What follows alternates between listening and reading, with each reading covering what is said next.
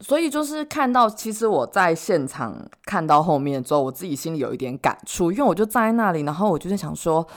如果真的地铁捷运发生了很重大的事件，然后他们在行控中心里目睹那个画面，那个压力感有多大？你这个就是日剧的最后两集，然后或者是要拍电影版就是这样子，就是最后两集会发生一些重大的事件，什么地铁坍塌啊、大火啊，或什么？你知道，你比如说就是，比如说你看像之前的，比如说郑捷事件啊，或者是什么呃，像。就是韩国的什么大邱的那个火烧车啊，就是那些行控中心的人就看到这件事情发生在自己眼前，然后你你又要危机处理，然后你又要面对那个很惊悚的画面，我真的觉得天哪，好压力好大。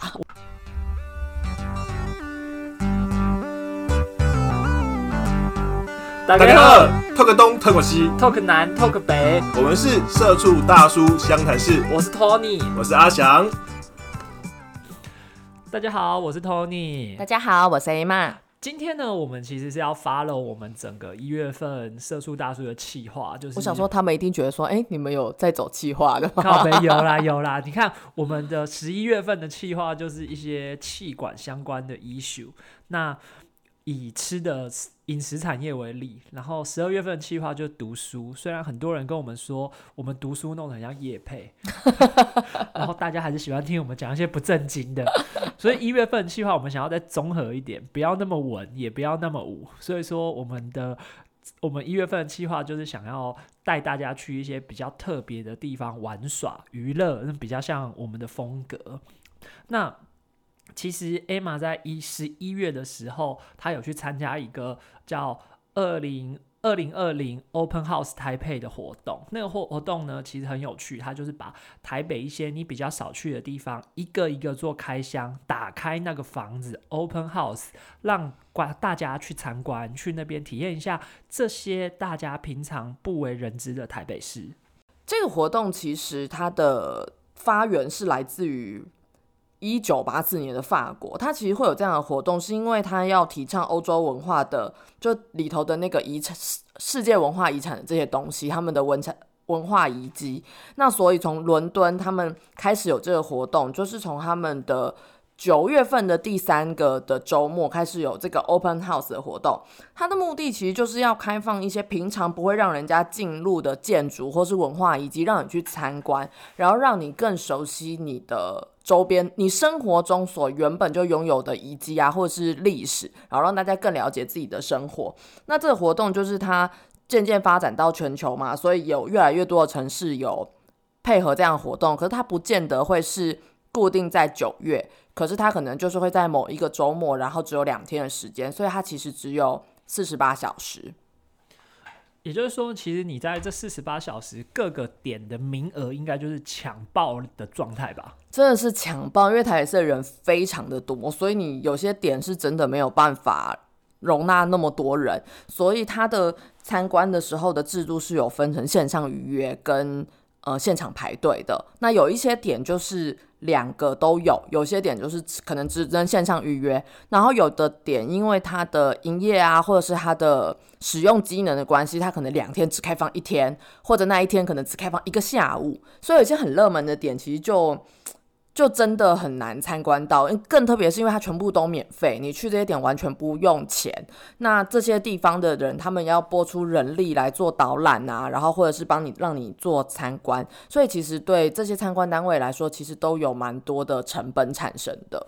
那其实这样子听起来，这个活动相当有趣。那有没有哪一些地方是，呃，你觉得印象很深刻，或是觉得实在是酷炸天，一定很想要去的地方？我自己呀，其实就是，呃，当时在打开名单，因为它最后打开的地方有七十多个，其实以台北市来讲，非常非常的多。然后我自己就是有有有几个点，我觉得它都蛮有趣的。像第一个是它的，它有一些公部门，比如说司法院。我觉得这些地方是你完全完平常根本没有机会进去的。然后有一些是文化遗产的地方，就是嗯，你可能知道这个它是古迹，可是你不会走到这个古迹里面去。那有些地方其实是很多是是嗯建筑特特色建筑，比如说是办公室啊，或者是饭店，就是你平常生活中其实你都知道这些地方，可是你不会没事跑进去。比如说那可能是某间好看的设计公司里面的办公室，或者是金华酒店的总统套房。那这些地方其实你平常都知道，可是你永远没有机会踏进去，所以你就会很想要去参观看看。那我自己这一次是去了。嗯，我主要是去了两个地方，其实这两个地方其实我都有事先预约。第一个是去了雄狮的办公室，然后第二个是我去了行控中心。那我这两个地方其实是完全不同风格的地方。就雄狮的话，它是旅行业嘛，不是做彩色笔那个雄狮哦，是雄 是雄狮旅行社。那大家觉得雄狮旅行社有什么好去的？可是其实雄狮在的总部现在在内湖，然后它其实是一个。占地蛮广的办公室，那它里面的建筑啊，其实就是符合了呃为上为，因为其实他们旅行业也需要蛮多创意会议的嘛，所以他们打造了很多公用的空间、会议的空间，让那个地方跟你心中原本认识的办公室其实非常的不一样。我觉得它已经快比较像是一个小型的展演空间了。所以也就是说，雄狮旅游它就是趁着今年他们状况不好，然后很多办公室空着，很多人放无薪假，很多人没有办法来上班的状况下面，就开放出来，让大家说有朝一日我们雄狮回来的时候，大家记得来丢履历，是这种概念吗？嗯，但那一天确实员工都不能进办公室加班了，我不知道这件事情对他们来说是好是坏。现在他们哪有班机啊？也是，飞机不能飞，要加什么？可是有国旅啊，现在国旅正行啊。而且其实雄狮队这次他们真的很有心哦，就是他的办公室在内湖，然后是在比较不好抵达的内湖，就是真的没有公车、没有捷运的地方。然后他的行程是在我忘了是中校，反正就是在嗯。东区，然后你集合报道说上他的游览车，他的游览车开到他的总部去，所以你就真的是像参加一个小旅行一样，就是坐着游览车到他们的办公室，然后下来做参观。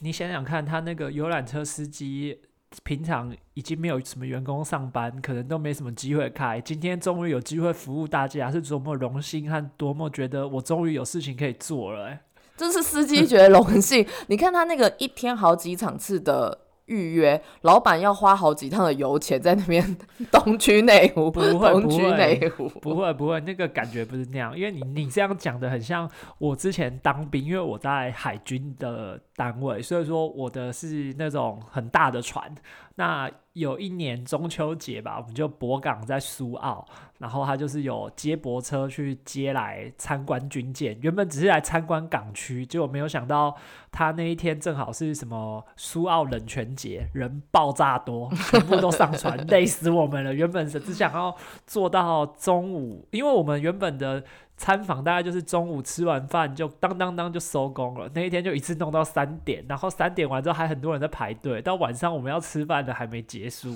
对啊，你看像这种单位做开放做参观，我觉得企业员工还有薪水拿，那公部门那定觉得哦爆了，就是我要来弄你们这些人这样，然后人潮非常，就是有些点的参观人潮是真的非常的多，所以其实我才会觉得说我蛮感谢这个活动，因为这个活动真的。呃，去了很多曾就是在我生活中常出现的地方，可是你从来没有进去过。然后，但这些点又全部都是免费的，所以我觉得就是这个活动是真的蛮有意义的啦。对啊，那其实我还很喜欢你另外一个地方，就是那个行捷运的行管中心。对，我觉得这个地方真的蛮特别的，就是行控中心，就是 OCC 嘛，它其实就是捷运系统的大脑。那我们每天都在做捷运，然后可是你从来不知道捷运背后到底是什么样子，所以这次可以去参，就是预约到行控中心。行控中心也是抢爆的景点之一，所以这次可以预约到去参观，我觉得超级幸运。那行管中心它是在北投吗？还是在双连捷运站那一边？哦，它是在靠近，它其实就在北车，在金站旁边。然后它就在一个地底下，所以它其实是一个蛮不起眼的。它的路口其实蛮不起眼的，在华阴街那边，然后小小一个这样。我觉得你这个说地底下，其实那个就是像我们男生玩那种游戏，你就是去玩电动的时候，他们就会发生说：“哦，我们今天要到。”什么隧道，然后就要有种闯关的感觉。其实地底下会格外有那个感觉。对，可是我觉得哦，地底下这件事情就是造成了他们另一个困扰，就是你知道现在防疫嘛，所以就是参观者要全程戴口罩。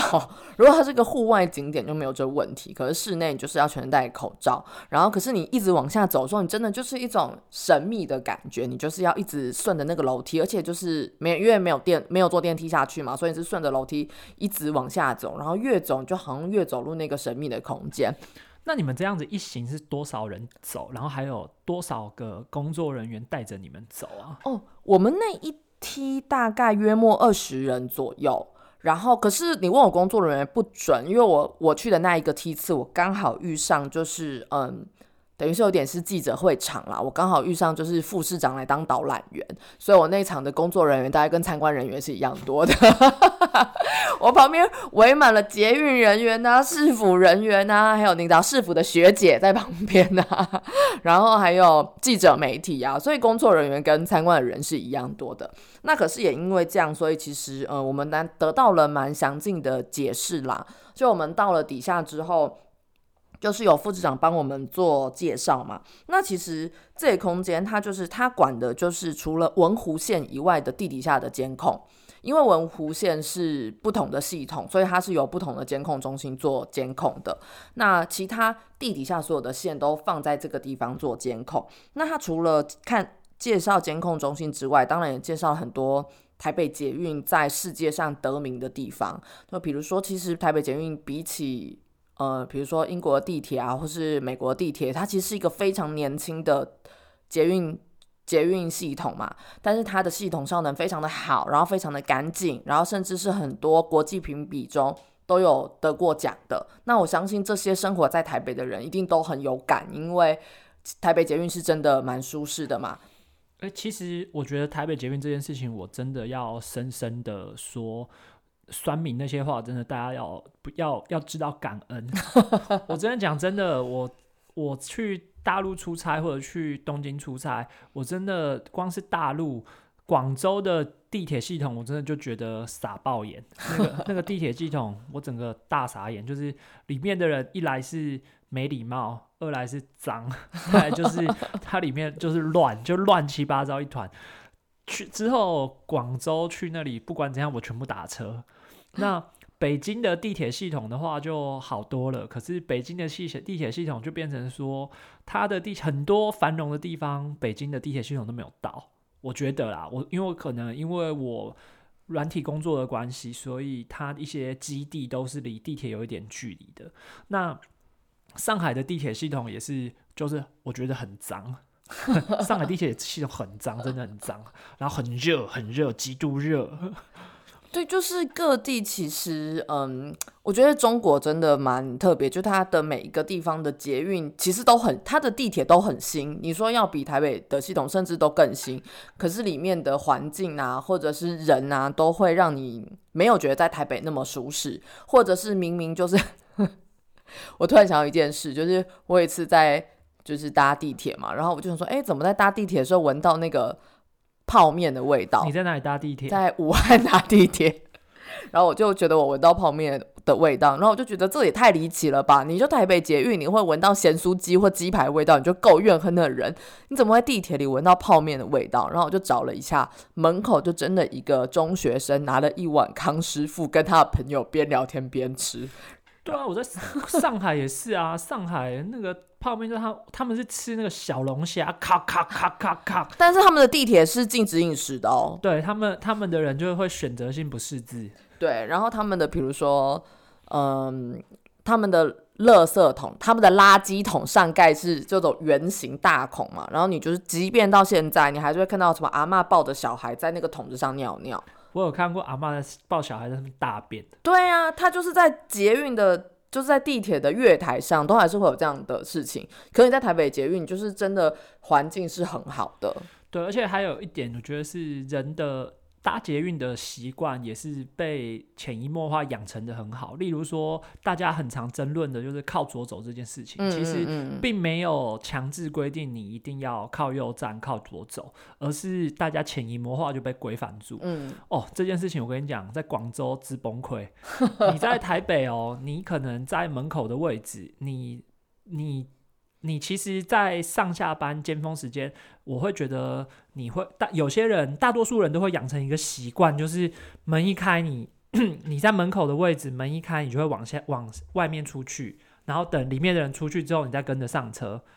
然后你光是看那种阿丧啊，或者是那种阿北，在一根人站在那边，然后就他微微的侧身，以为他很瘦，然后让大家让过，那件事情就觉得够恼怒了。哎、我觉得他挡在门口已经算客气，他们很多人是门一开就上车，他们绝对没有先我要讲的就是下这个后上。我要讲的就是这个，他们完全没有什么先下后上的概念。在广州，他那个那个门一打开，你就觉得你现在是在看什么诺曼底登陆的电影，上面的人挤着下去，下面的人挤着上来，全部人和在一起，然后在那边冲撞，然后广州又很热，是真的很崩溃的一个地方、哎、哎、我在武汉下车，我真的是就是双手抱胸，然后又撞出去、哎，我是真的用撞出去，而且我都会特别的用力，就是我就撞到他脚为止。我就觉得你敢在我下车前冲上来，我就是撞到你脚，就是要死打死，对，而且那边真的就是完全就是要用这种态度来进行。就是谁凶谁赢啊！你人客气，你跟他吵也没有用，你又真的要 对，因为他们那边就是常态。好，Anyway，我们回到台湾的台湾的捷运，其实大家真的都很有礼貌，然后台湾人其实也都有些潜移默化的呃被规范。台湾人其实很多被规范住和真的很知道说一些搭车的礼仪。我们再回到行管中心，那嗯嗯嗯，行管中心，你这样子一路进去，门一打开，你是看到怎么样很酷的大荧幕，像好莱坞电影演的一样，有所有的 monitor，然后有各个街道这个样子吗？在这之前，他先把我们困在一条走道上。困在走道上干嘛呢？介绍一下捷运的历史，你知道，来到这种地方一定要先介绍嘛。那我觉得他会介绍这个，其实他介绍的是捷运的票卡。其实我觉得这也是捷运，呃，台北捷运公司一直在进步的地方。从以前你对于捷运票卡是磁卡，然后它有很丑的图案，到它越来越进步，然后后来你知道其实捷运有纸本的票吗？我不知道好纸本的票，其实你一定拿过，就是当你以在以前他们跨年散场会来不及卖票的时候，他会卖纸本的票，你可以先买好纸本票，出票的时候就把那张纸票给他。就是其实是有用过纸纸本的时候，这样一张一张的卖，然后到后来慢慢的就变成，比如说大家一开始大量使用悠游卡嘛，然后它开始出现代币，然后代币中它开始，比如说台北市会跟几个有趣呃几个比较大的庙宇开始做合作，所以比如说你去那些庙宇的站买票的时候，你可以买到纪念的票卡，那它所以其实就变成台北市的一个。观光的特色，然后到现在就是，其实我有时候蛮羡慕外国人，他近期出的一日票啊，就是那种二十四小时什么的，就在台北，我们生活在台北用不到。可是如果你是来观光的话，我觉得那个票现在设计的很很文青哎、很美丽。对那个票，我觉得真的各国其实在这件事情上面真的都有下些功夫。像我记得我去泰国出差的时候，它的三天票也是出的很漂亮。然后嗯我去新加坡，它的票就比较普通一点，就比较像香港八达通那个样子，就很很 normal 的一张票。对，那所以其实这件事情，我觉得真的在这些小细节上面，真的就是很好的一些发展和展现，说每一个小细节对于乘客的重视。对，因为我觉得台北市真的是，嗯，外国人来观光中一定会来到的地方嘛。那其实这些票卡，这种单日票卡是可以被乘客带走的，所以它其实都留下一个很好的回忆。所以如果像我去日本哪里玩，我有买这种票卡，它只要是漂亮的，我也都会留下来。那所以我觉得它其实变成一个旅游的很好的记忆。那所以你被困在那个走廊上面听这个历史简介与导览 完了之后，才进到才进到整个行控中心。对那门打开，我好想知道门打开。门打开之后，先介绍地毯上的 logo，真是好悲。打死死不让你看行控中心。好，logo 简单介绍一下嘛，反正它就是一个蓝的，一个绿的嘛，环保永续啊，大概就这些概念，所以就是没什么好特别说的。进去之后，你就看到一面玻璃。好，不然玻璃底下就真的蛮酷的。我觉得就像你刚刚说的，就是看到电影中，比如说像是，也许没有屏幕，可能没有那么多啦，但就很像，比如说 NASA，或是你要打什么打什么外星人的时候，你会看到就是非常多的屏幕，然后跟底下就是很多的监控台，但他们里面的空间其实是无尘的，为了保护这些机台，所以工作人员全部都是嗯，就是没有穿鞋的，在那个空间中。我刚才想说，他们穿无尘衣吓我一跳。没有没有没有这么严重，他们在里面，然后就是是因为是一个无尘的空间，所以其实我们是不能够直接进到行控中心的真正的里面，我们是在上面的玻璃的那个的地方做参观。然后它就是分成每一条捷运线上会有两个人做监控，所以其实我觉得也蛮辛苦的，因为它会比如比如说随便说，比如说淡水线有呃十八个站好了，他就是一个人要看十八个，一个人要看十八个监控荧幕哦，应该说两个人一起看十八个监控荧幕，那。就是这两个人当然就是替补嘛，可能有人会上厕所啊，会休息啊，或什么。那他们等于是无时无刻一直要盯着荧幕，看看荧幕上面有没有任何的状况发生。然后包含站内的每一个站内的温度状况、清洁，他们都会透过荧幕去看现场的状况。那所以我觉得那个比那个盯股票还累，因为他一秒都不能够晃神。所以捷运公司很难考，真的，而且他们人其实，而且他们的这个行控中心是呃二十四小时三班轮的这样，所以它其实即便是深夜，因为深夜会有魔鬼的动作，所以它会有一个电力控制员，必须也要留在现场，要控制那个电力，让他们进去做魔鬼的工作。然后他们每一个在观察的人啊，你就是每一班列车停靠啊，上下车你都要看有没有这样的状况。像我们现场去的时候，就刚好遇到，就看到一个。嗯，警卫就是从一个 monitor 中刚好看到一个警卫很仓促的跑到一个站口，这样。那他跑过去的时候，就是所有你就看到行控中心所有人都目光就是聚集到那个那个荧幕前面，就是他们有分嘛，就是这这个荧幕前面，然后包括他后面的主管跟最后面的总控，全部都把目光立刻移到那边去，然后大家就很专注看那个。站是会发生什么事情，然后很快的，就是马上回报得到结果，说哦是有乘客误触警铃。那可是光这么小的事情，他们整个行控中心你就立刻看到马上紧绷起来，然后去留意现场的状况，才能够知道现场是不是有状况需要排除。那他们被要求是任何一个站发生状况，九十秒内要完成应变。所以其实他看似一个平常好像很无趣，一直盯着荧幕看，可是事情一有发生。就你必须在很短时间内做出判断，然后跟解决。这个好像美剧或者日剧的情节哦，就是九集，它就是会就一季的节目，一定前几集就是会有一些日常，什么阿妈掉下去啊，然后就从中心一路到站台人员，到所有的一线人员，然后就会有石原里美帮他捡东西。然后还有什么林野刚，就是演一个表现什么很酷的、很酷的监控员，但实际上有受什么伤口这种这种角色。然后会有一些 A K B 的小女孩扮演一些天真的、天真活泼的姐姐，来欢迎，这是你的票。我觉得蛮类似那个概念的。你在看的时候，就真的很像日剧啊，或是看你在看美剧的时候中，就是那样子的服务流程。他们其实，嗯，我觉得在那个环境中的工作。真的是一个，我觉得承担蛮大压力，因为台北捷运的运输量这么大嘛，那捷运的安全啊、维护啊，其实都在他们身上。所以就是看到，其实我在现场看到后面之后，我自己心里有一点感触，因为我就站在那里，然后我就在想说。如果真的地铁捷运发生了很重大的事件，然后他们在行控中心里目睹那个画面，那个压力感有多大？你这个就是日剧的最后两集，然后或者是要拍电影版就是这样子，就是最后两集会发生一些重大的事件，什么地铁坍塌啊、大火啊，或什么？你知道，你比如说就是，比如说你看像之前的，比如说郑捷事件啊，或者是什么呃，像。就是韩国的什么大邱的那个火烧车啊，就是那些行控中心的人就看到这件事情发生在自己眼前，然后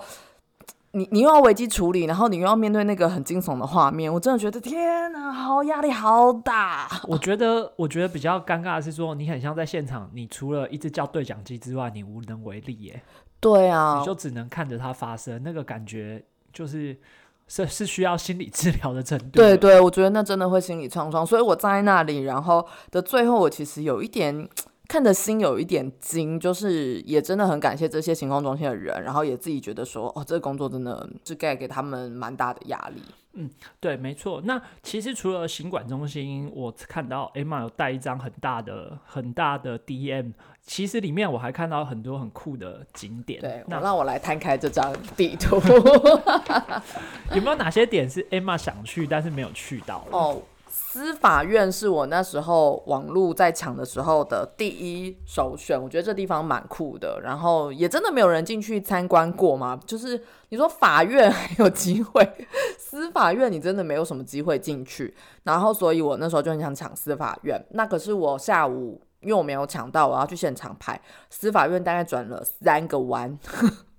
就是从门口，然后排到街角，然后转弯，再到下一个街角再转弯，就我可能一辈子都拍不到的地方。那为什么会特别想要去司法院？除了说它很少开放之外，它的建筑或是什么有比较特别的地方吗？因为司法院它本身其实就是一个古迹，所以它很难。你在讲什么屁话？台湾哪个五院不是古迹？所以这是但是有这些，啊但是这些古迹你平常有机会进去吗？对，所以说我想听的是说，那那它是什么样的古迹啊？例如说日据时代的什么什么总什么府院啊，或者是在什么什么样建筑啊？靠北问问难的。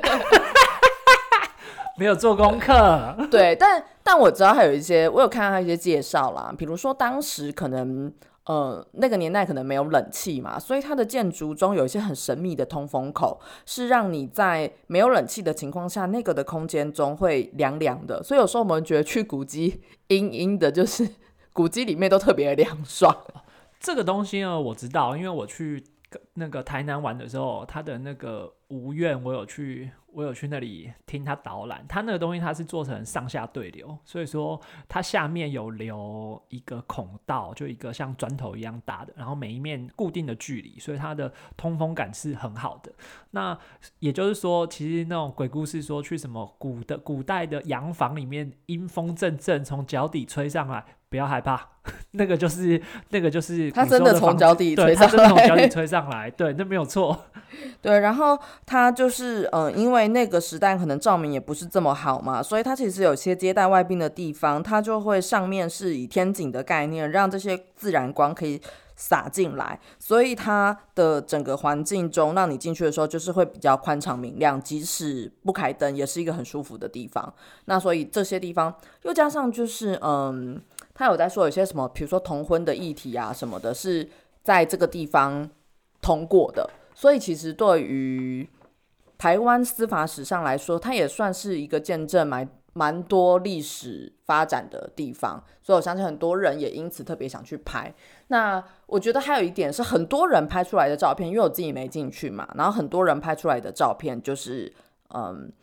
都非常的漂亮啊，因为那个日日具风格的建筑，然后加上我觉得他们真的也很用心在保存这些古迹啦，所以里头保存的其实都非常的好。然后加上呃，因为是这些政府单位在使用嘛，所以它里头的设计其实都很大气呀、然后整个整个里头的空间感也都是非常十足的，就是能够在里头拍一张完美照，我觉得是完美的心愿。然后你在每个上面你都还打勾，然后写说几点到几点，你也很有心哎、对，因为它每一个，因为我有说它有一个，它每一个打开的时间不一样嘛，有的可能下午才开，有的是到，有的早上就开，有的只开到六点，有的开到四点这样。然后它其实，嗯，主办单位有做一张 Excel 表，但我相信，因为主办单位真的是第一年啦，所以在预约系统上啊，跟这些表的整理。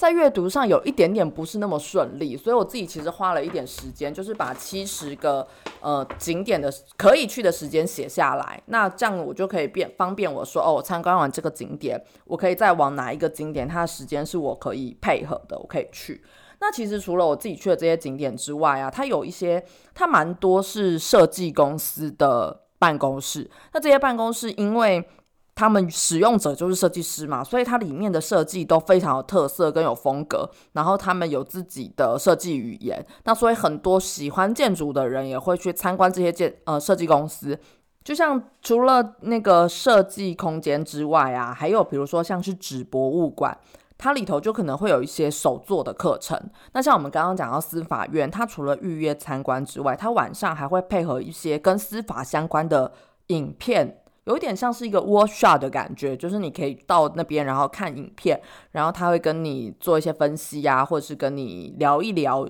这样子的主题。所以我觉得他也借由这个机构让。更多人去了解这个主题，或是参观这个，或呃，或者是深入的去认识这个主题。我觉得这样子的活动就变得蛮有意义的。你不是只是去看这个地方，而是知道，比如说台湾的司法史的发展啊，或者是可能面临的问题。然后除了这些，就是我们刚刚比如说司法院啊，或行控中心这些比较公部门啊，还有设计公司这些。嗯，私人建筑之外啊，我觉得这次有开放一些地方，一个地方我也觉得蛮有趣的，就是饭店，